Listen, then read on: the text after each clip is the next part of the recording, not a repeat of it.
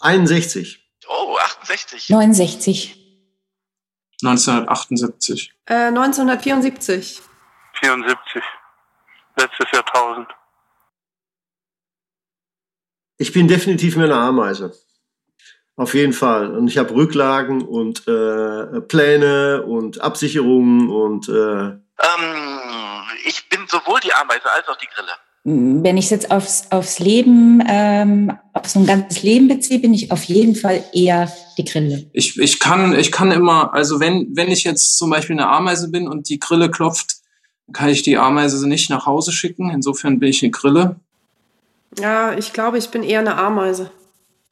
Ich bin emsig, ich habe aber auch grillenhafte Aussetzer, äh, wo ich das Leben dann auch mal genießen kann. Ja, so, also es kommt drauf an. Eine Vernunft gibt es schon. Also ich habe beides erlebt. Ich weiß auch, was es heißt, äh, nichts zu haben. Und auf einmal kommt Kohle rein. Also da wird man noch vernünftiger. Ich werde immer mehr zum Bilanzbuchhalter. ich meine, ich bin natürlich auch das andere, aber es ist natürlich sozusagen, wenn man sich zwischen äh, zwei Polen entscheiden muss und du fragst mich, dann äh, würde ich in so einem Gespräch gefühlt ehrlicherweise sagen, ich bin eine Ameise. Ich bin, ich bin sehr fleißig, ja. Also wenn, wenn, wenn ich verstehe, warum, dann bin ich sehr fleißig. Wenn ich es nicht verstehe, bin ich sehr faul. Ich glaube, in meinen Genen liegt eigentlich schon die Grille auch. Also ich bin schon so auch jemand, der eigentlich gerne mal fünf gerade sein lässt und ähm, die, die Tage ziehen so vorbei und ich und das andere ist eher so äh, anerzogen vielleicht oder keine Ahnung, der Beruf bringt es auch mit sich, sonst geht man halt unter, wenn man nicht strampelt, ne?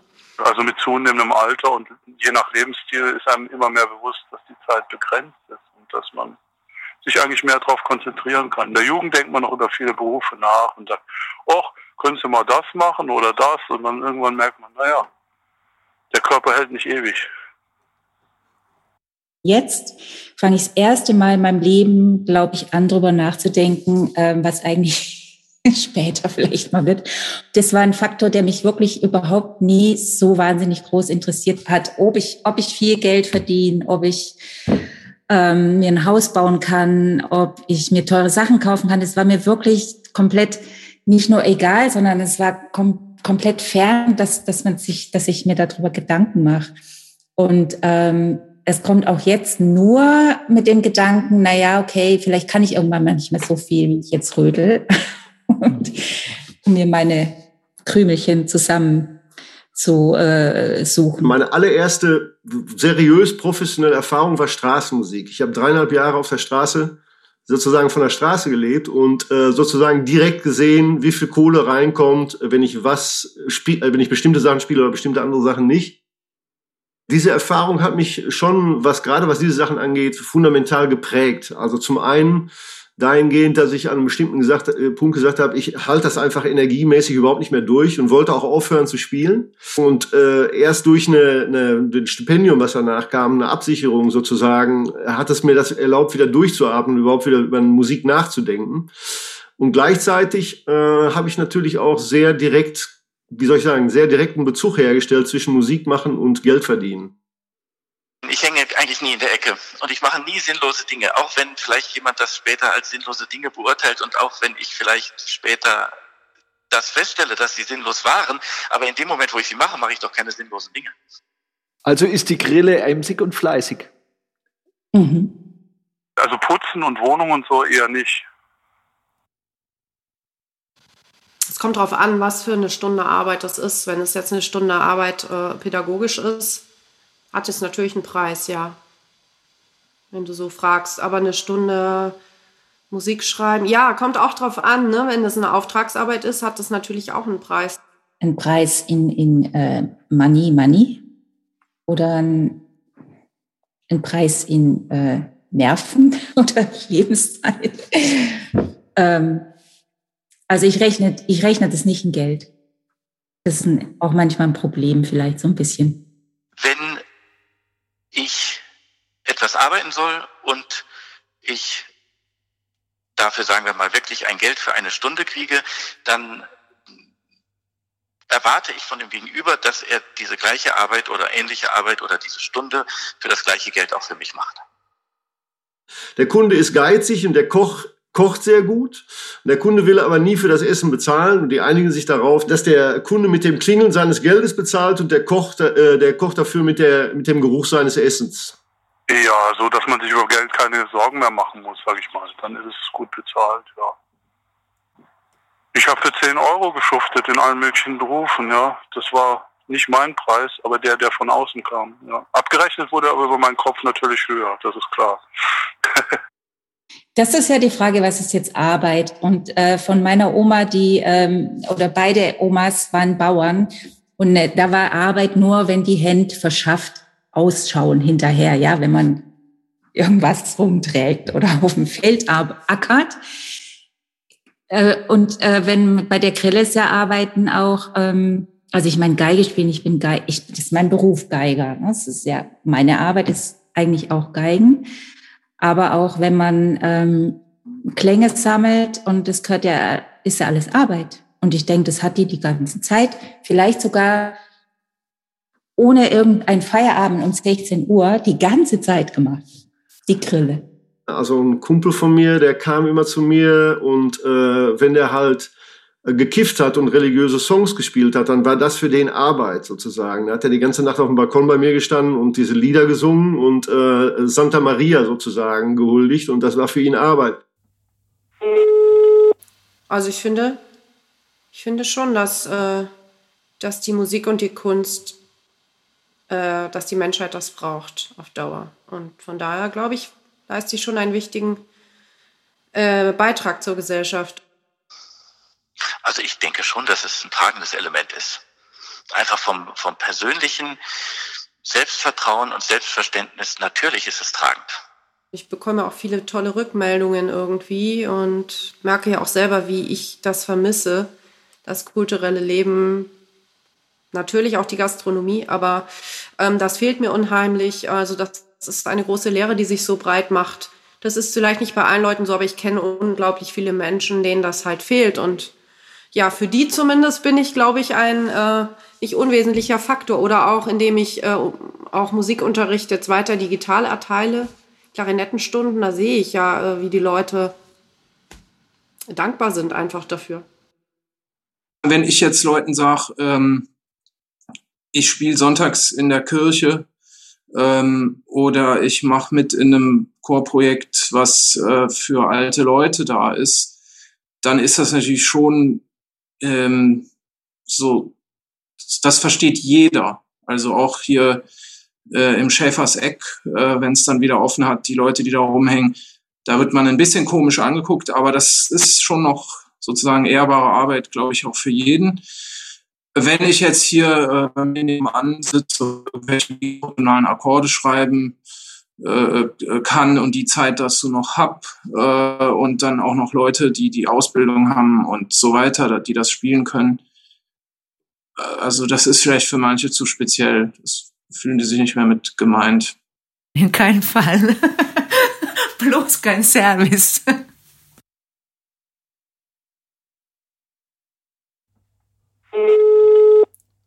bisschen Sicherheit zu haben, sehe ich nicht, dass das man Künstler nicht sollte haben. Das heißt, dass er hat einen regelmäßigen Job und dazu auch künstlerische Idee und künstlerische Sprache und Wirkung in Gesellschaft gibt und beeinflusst.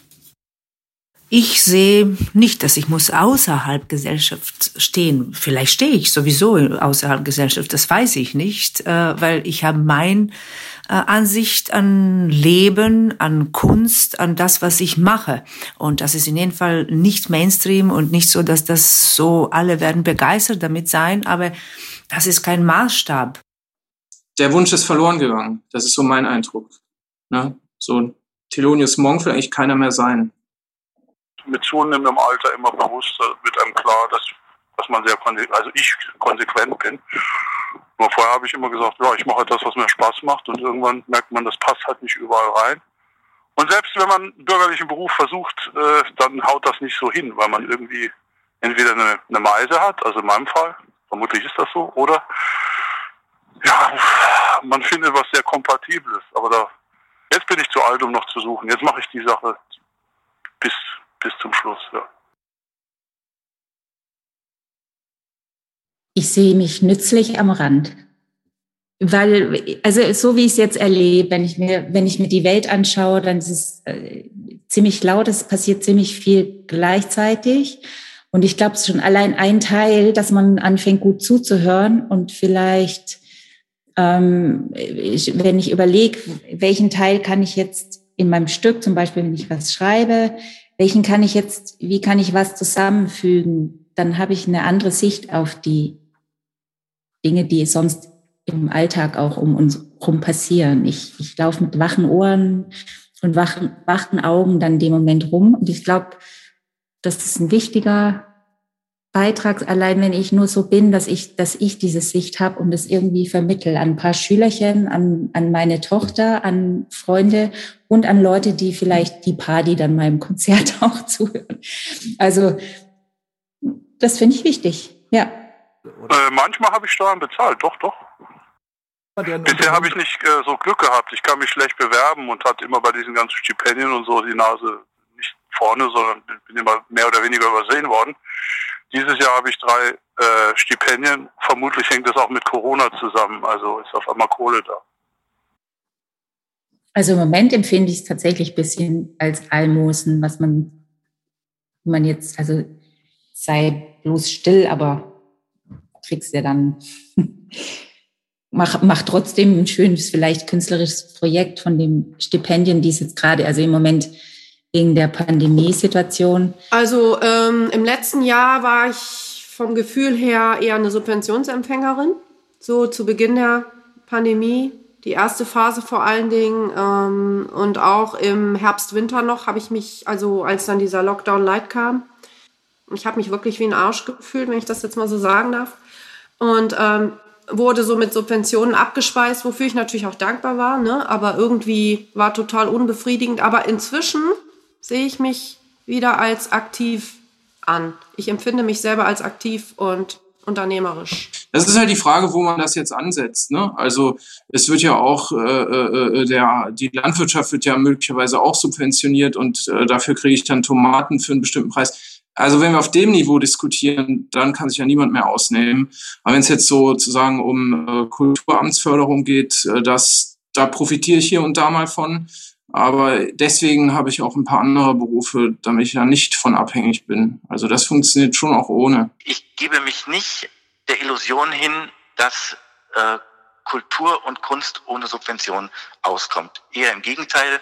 Ähm, unsere, jetzt sind wir wieder beim, bei den Panzern, unsere Bundeswehr kommt ja auch nicht ohne Subventionen aus.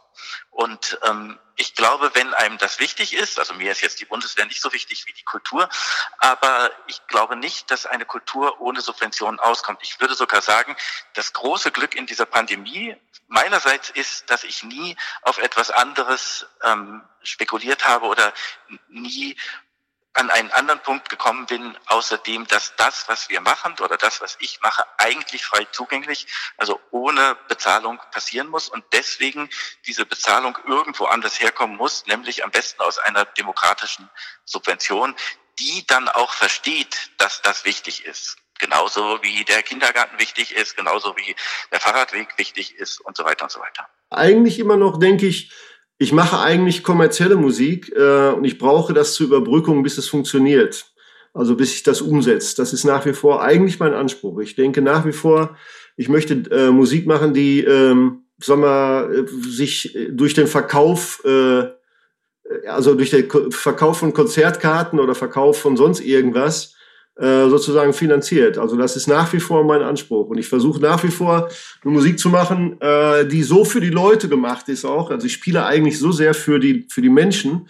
Ich denke, ja, die werden, irgendwann werden sie es mir, kriege ich dann die Kohle zurück. Also es ist jetzt ein Märchen natürlich, äh, ein Konstrukt, aber so, so mental ist das so bei mir immer noch.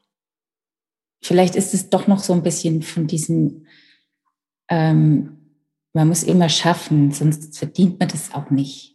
Also das muss, und dann, und wenn dann, dann wenn ich dann da sitze und halt die ganze Zeit schreibe oder mhm.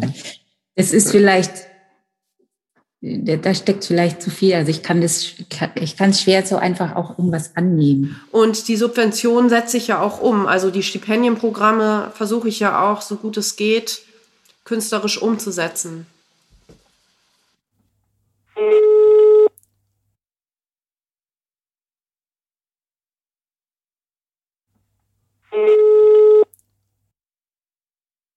Ich glaube nicht, dass ich so ein Revoluzer-Typ irgendwie bin. Also das Einzige, wo ich Widerstand geleistet war äh, im Studium gegen die Studiengebühren. Sowas, ne? Irgendwie. Äh, und alle anderen sind trotzdem ins Geschichtsseminar gegangen. Ich habe ja als erstes Fach Geschichte studiert. Ich habe mich halt geweigert, äh, Zivildienst zu machen oder sonst irgendwas für diesen Staat sozusagen, also anderthalb Jahre meines Lebens zu opfern in der Zeit oder dem zur Verfügung zu stellen äh, und bin dann ins Ausland gegangen und die haben auch versucht, sozusagen das Kreiswehrersatzamt hat versucht, mich in äh, auch im Ausland noch äh, einzuziehen und so weiter und so fort. Das waren ein paar Jahre sozusagen, wo ich mich dem System entzogen habe. Äh, ob man das jetzt Widerstand nennt, ist nochmal eine andere Frage. Also es ist ja sehr, ähm, eigentlich sehr, was war eigentlich sehr egoistisch. Ich habe das einfach nicht eingesehen für diesen, sag mal, das Gefühl schon, diesen Scheißstaat irgendwas von meiner Lebenszeit zu opfern. Hm, das System ist halt so eine Leerstelle als Begriff. Gegen, gegen den Rechtsdruck und Rechtsruck aktiv bleiben. Früher sind Politiker zurückgetreten, wenn sie irgendwas gesagt haben. Jetzt müssen sie von ihrer Partei ausgeschlossen werden, aber sie selber kommen nicht auf die Idee, irgendwie mal zurückzutreten. Das, das geht mir ziemlich auf die Nerven. Menschenketten, äh, Anti-Pershing, äh, Tschernobyl, diesen ganzen Demos, da war ich dabei. Ich wurde so mitgeschleppt als Pfarrerstochter. und ähm, da ist auf jeden Fall noch was da. Und ich, ich finde, also es ist mir, ich, ich, ich, ich schaue nicht weg. Das zumindest. Ne? Ich war jetzt schon lange nicht mehr demonstrieren. Im Moment ist es auch ein bisschen schwierig. Aber ähm, das versuche ich auch so weiterzugeben, dass man, dass man da hinschaut und, und nicht zu allem Ja und Ja, Hauptsache ich kriege mein Geld sagt. Naja, der, der Widerstand ist ja auch tragend. Also es ist ja nicht so, dass der Widerstand nicht, nicht tragend wäre. Der Widerstand ist ganz wichtig, dass er tragend ist. Und die Frage ist nur, ob es das Wort Widerstand vielleicht das Richtige ist, weil Widerstand ist schon wieder so ähm, gegen. Also ich komme schon aus der Generation, dass man alles hinterfragt und gegen etwas ist, glaube ich.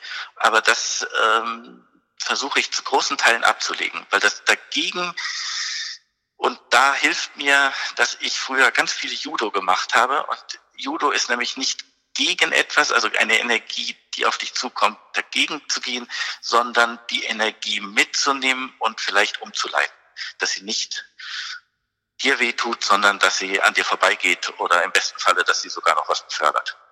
Ich würde nicht sagen, dass ich ähm, aktiv äh, Revoluzer bin.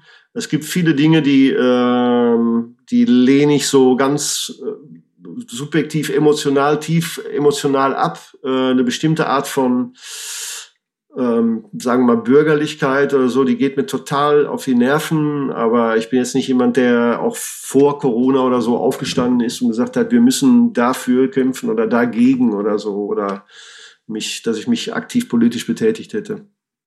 Ich finde zum Beispiel Verschenken sehr gut. Ähm, man muss da natürlich einen, einen kurvigen Kurs fahren, da man ja auch was auf dem Teller haben will und eine geheizte Wohnung. Ähm, aber ja, genau, ich finde Verschenken gut, ich finde Verschwenden gut äh, oder mehr machen, als man eigentlich muss. So Sachen finde ich schon, das finde ich schon auf eine Art subversiv. Ähm, oder eben auch, äh, jetzt haben wir ja so ein bisschen, finde ich, durch Internet befeuert, so eine, gerade in der Musik, so eine Kultur des Könnens. Ne? Also es wird ja, mir kommt vieles sehr zirkusmäßig vor, ne? Und sich sozusagen zu leisten, sich dem zu verweigern, ist also auch eine gewisse Form von Widerstand. Also ich wollte mal, als ich habe auch mal so als Journalist gearbeitet, da war die äh, Bemerkung eines eines Chefredakteurs, die subversives Element. Dann habe ich mir erstmal so ein Lexikon zu Hause angeguckt, was ist denn das, was der da meint? Ja, also so meinte ich das. Da war ich gerade in der Schule oder so. Ja. Also vermutlich ist es sowas. Aber ich habe auch gerne so Outsider-Literatur gelesen. Das ist ja, hat ja auch prägenden Charakter, sowas. Mhm. Der Lebensweg an sich auch, der hier jetzt nicht weit ausgebreitet werden muss, aber das trägt einen ja auch, ja. Also ich bin unter anderem, deshalb mache ich diese Musik, die ich mache, oder bin das geworden, was ich, also weiß ich nicht, was ich jetzt bin, ähm, weil, weil ich so in meiner frühen Pubertät äh, extrem nach Vorbildern gesucht habe und in meinem äh, Umfeld eigentlich niemand, kaum jemand gefunden habe, wo ich gesagt habe, das ist jemand, den finde ich jetzt super. Und das waren eher so zum Beispiel literarische Figuren oder eben äh, Musiker oder Musiken. Also und ich habe gedacht, da möchte ich leben. Ich möchte nicht in dieser Welt leben. Ich möchte hier weg. Und da will ich mich hin orientieren und so meine meine Entscheidung auch ähm, zum Beispiel dann Musiker zu sein äh, hat damit zu tun, dass ich dachte, ich will irgendwas machen was, wenn ich jetzt rück, also wenn ich jetzt meine zwölfjährige Person und meine 60-jährige Person zusammenbringe, wo die sagt, ja, den finde ich irgendwie immer noch gut, den könnt, oder den finde ich gut, der ist okay irgendwie oder sowas. Also wo ich mich so diese diese 50 Jahre zusammenbringen kann oder so. Zwänge sind eigentlich meiner Meinung nach keine Zwänge, sondern sind notwendige Parameter, die genauso sind wie eine Geige kann eben nicht so tief spielen wie ein Kontrabass und ein Kontrabass kann nicht so laut spielen wie eine Posaune. Und ähm, diese Zwänge ähm, werden immer von allen sehr gut künstlerisch verstanden. Also der Tänzer kann auch nur so hoch springen und nur so weit, ähm, aber sie werden nicht verstanden, dass, dass man sie auf andere Bereiche überträgt, wie zum Beispiel, ich muss mit dem Auto irgendwo hinfahren, um dort das Konzert zu machen. Und oh je, ich habe dann natürlich Umweltkosten. Oh nein, wie kann ich das machen? Und wenn ich das alles aber zusammen ineinander rechne und biege und versuche zu komponieren, dann wird nicht nur ein Schuh draus, sondern vielleicht sogar ähm, ein schöner, sinnvoller und auch nachhaltiger. Ja, die eine Sache ist, also wenn ich mit Leuten zusammenarbeite und ich selber kann die Bedingungen dafür bestimmen, dann will ich das so machen, wie ich selber glaube, dass das gut ist. Aber jetzt sozusagen im Austausch auch mit allen, die dann dabei sind. Gestern war ja Sonntag Kantate und da haben wir mit einem Sextett dann in der Kirche mit Abstand online als äh, Chor gesungen. Und das ist dann halt eine quasi eine schnelle, schöne kleine Laienproduktion. Und man merkt eben einfach, je nach wie ich da sozusagen meine Stimme in diese Sache reingebe, es ist ja auch wie so ein Austausch. Also kann ich ganz viele Regeln selbst bestimmen, äh, die, die sonst äh, nicht, also die ich sonst nur äh, äh, ähm, auf hinzunehmen habe, hinzunehmen habe. Musik ist eine Parallelwelt für mich oder eine, eine, eine real existierende äh, Welt, die parallel neben dieser banalen existiert, mit der ich mich halt beschäftigen muss. Äh, was ich auch gut finde, dass ich mich beschäftigen muss, weil mein Körper ist ja nicht nur mein Geist sozusagen, der gutiert, sondern der Körper muss ja auch irgendwie überleben, so, um überhaupt den Geist an diese schönen Orte zu tragen. Kunst entsteht eben, wenn die Basis da ist. Es, es ist Aufbau.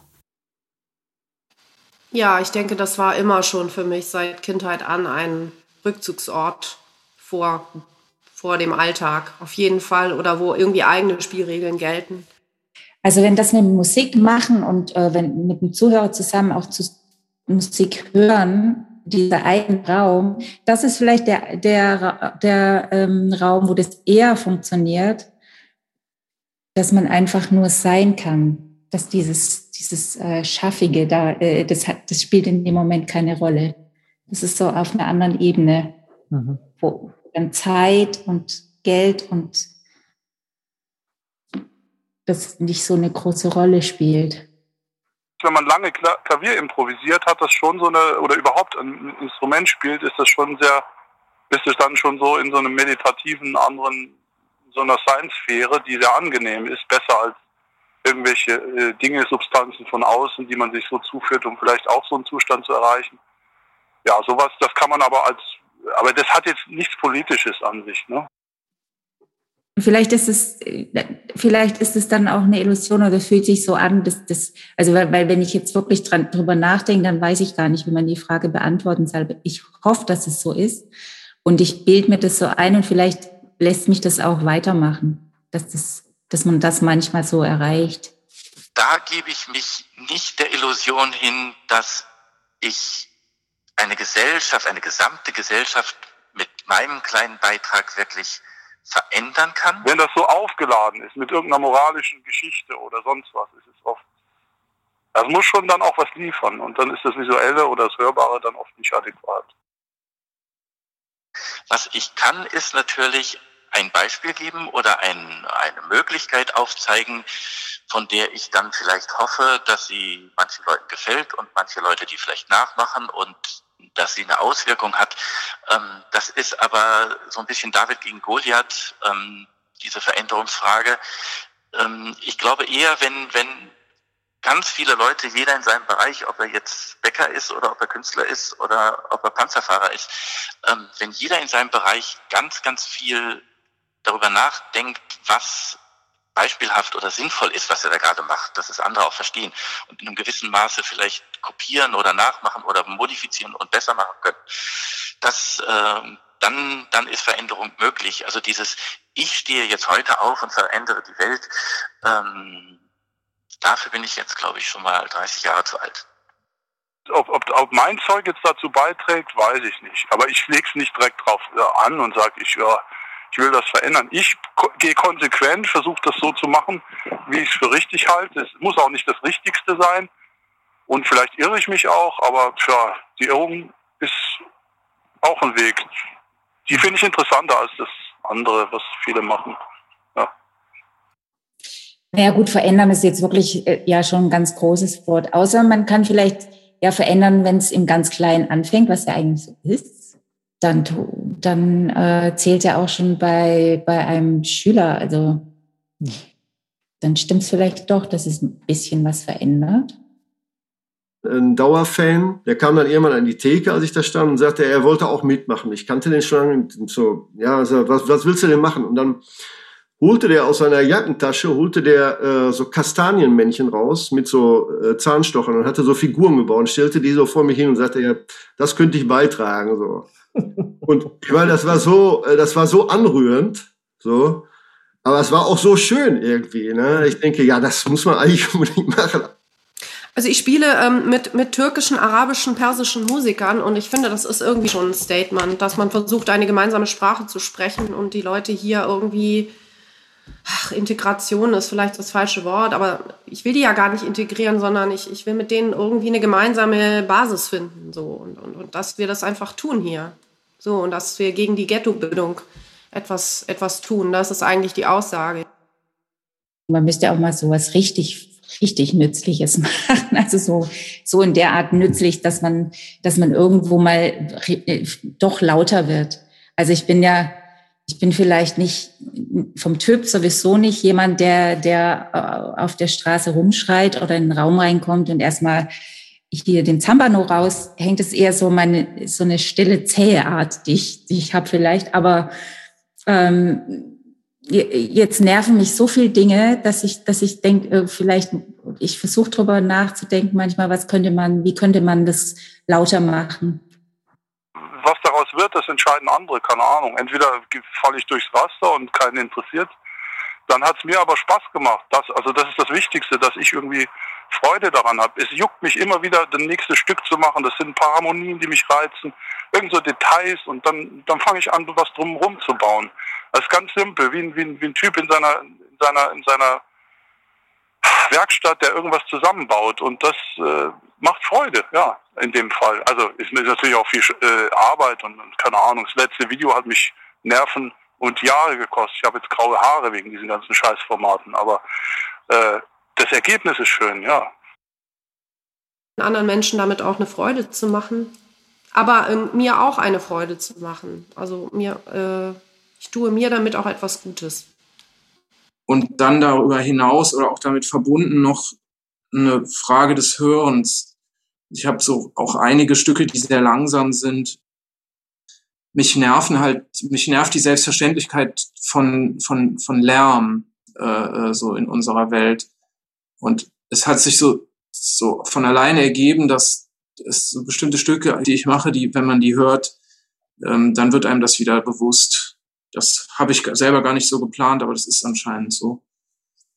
Also auf der Ebene äh, ist für mich Heimat sozusagen. Also dass ich mich, äh, dass ich das Gefühl habe, es gibt Leute, die das verstehen können, was ich tue, oder ich oder ich verstehe, was andere Leute machen. Also das ist für mich die eigentliche Heimat. Auch wenn das nichts Bleibendes vielleicht ist und nach einer Stunde sagt man Tschüss und sieht sich vielleicht nie wieder, aber trotzdem hat man irgendwie was erlebt.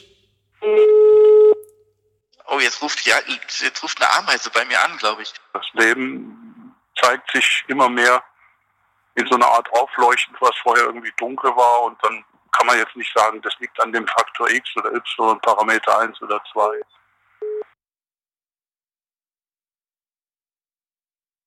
Sie hörten den On-Podcast von und mit Karl Ludwig Hübsch und als Gästen Jan Klare, Rochus Aust, Christina Messner, Simon Rummel, Annette Maillet, Manfred Rücker alias Ketonge und Duschica Zeilan-Wissel. Oh,